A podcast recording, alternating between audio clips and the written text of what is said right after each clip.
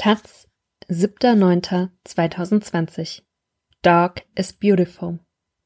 Weltweit prägt rassistische Körperpolitik bereits seit Jahrhunderten das Schönheitsideal. Auch internationale Konzerne verdienen gut daran, etwa mit Hautaufhellungscremes. Doch viele Frauen wehren sich heute gegen den Druck, den Gesellschaft und Industrie ausüben.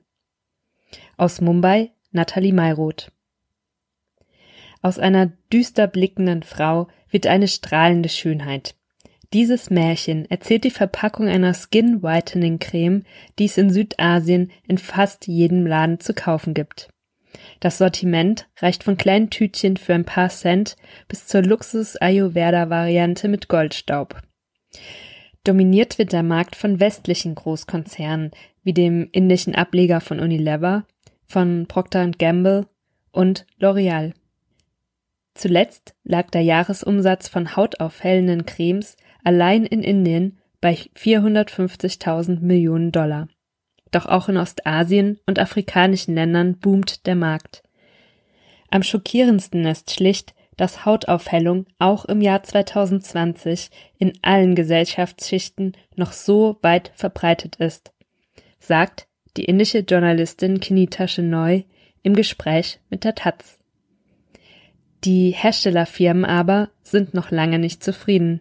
Das bekam Chenoy als damalige Chefredakteurin der sri lankischen Ausgabe der Cosmopolitan zu spüren. Das erste Päckchen, das sie von Unilever zugesandt bekam, mit Tuben, deren Inhalt die Haut weiß zu machen versprach, ignorierte sie noch, erzählt sie. Die zweite habe sie nach Hause geschickt bekommen. Ich wurde gefragt, ob ich die Cremes auf meinem privaten Instagram bewerben könnte und ich antwortete nein. Den Punkt überschritten. Aus dem hauseigenen Instagram-Kanal bedankte sich Cosmopolitan für das Präsent. Wie sie selbst zu den Cremes stand, postete Chenoy auf ihrem privaten Account.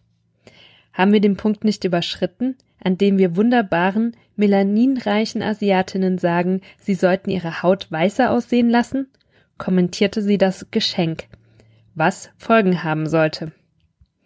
Der Konzern habe daraufhin Druck ausgeübt, sagt Chenoy. International bekannt wurde der Vorfall durch eine Veröffentlichung von BuzzFeed News. Nachdem Mitarbeitern von Unilever Chenoys Posting auffiel, drohte der große Anzeigenkunde abzuspringen. Doch sie blieb bei ihrer Meinung, Mädchen nicht zu sagen, sich bleichen zu lassen. Letztendlich trennte sich Kenita neu im Mai 2018 von Cosmopolitan, die eine enge Beziehung zu Unilever pflege. Laut BuzzFeed soll es im Nachgang zu einem konstruktiven Gespräch zwischen Unilever und Cosmopolitan Sri Lanka gekommen sein. Ein Sprecher soll sich für die Fehleinschätzung entschuldigt haben. Eine Entschuldigung habe sie selbst bisher nicht erhalten, sagt Chenoy. Sie hat ihre Kündigung als Chance wahrgenommen, doch zufrieden ist sie nicht. Ich habe das Gefühl, dass das Thema Whitening-Cremes gerade im Westen oft unterschätzt wird, weil weiße Menschen einen gebräunten Teint haben wollen und braune Menschen, viele SüdasiatInnen wählen braun als Selbstbezeichnung, weiß sein möchten, sagt Chenoy. Sie selbst hat in London und Bremen studiert und wehrt sich dagegen, dass die eigene Hautfarbe nicht normal sei. Frauen andernorts erleben sogar Gewalt, wenn sie als nicht weiß genug wahrgenommen werden. Wie weitreichend das sein kann, erzählt die Frauenrechtsanwältin Persi Sitwa von der Mumbaier Beratungsstelle Marcellus. Bodyshaming und Schikane aufgrund der Hautfarbe sind Arten von psychischer Gewalt, denen Frauen ausgesetzt sind, die sich bei uns melden, sagt Sitwa. Die Ehe gilt als Meilenstein für Mädchen und das beginne lange vor der Hochzeit. In Heiratsanzeigen werde neben der Frage nach sozialer Zugehörigkeit oft explizit nach hellen Ehepartnerinnen gesucht.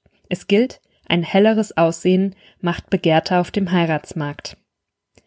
Die bekannteste Marke, die Weißsein verspricht, gehört zu Unilever.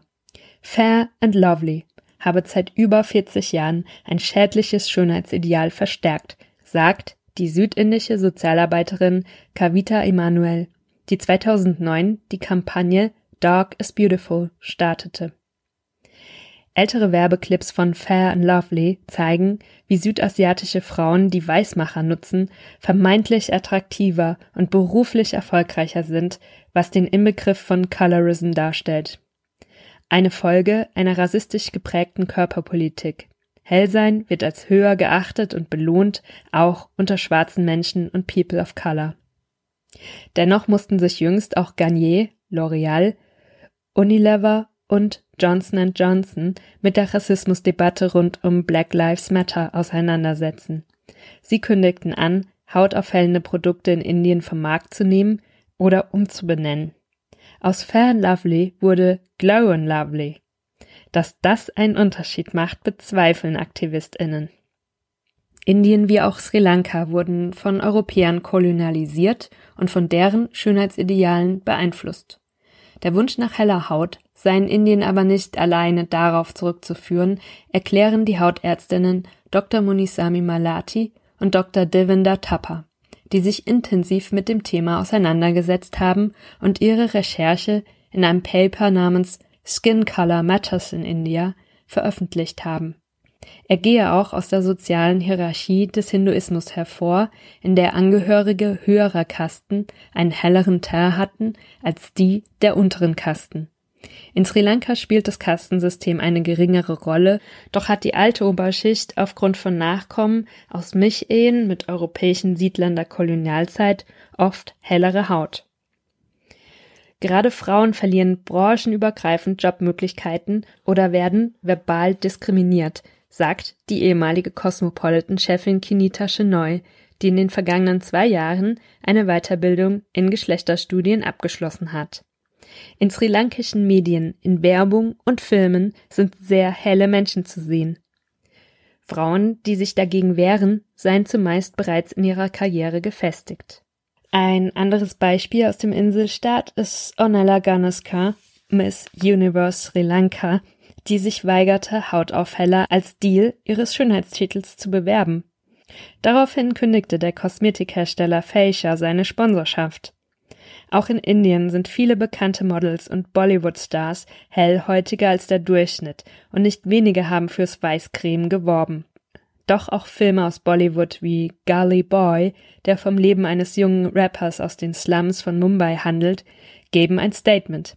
In einer Szene wird eine Reklametafel der fiktiven Marke Princess Fairness Cream mit dem Spruch Brown and Beautiful übersprüht.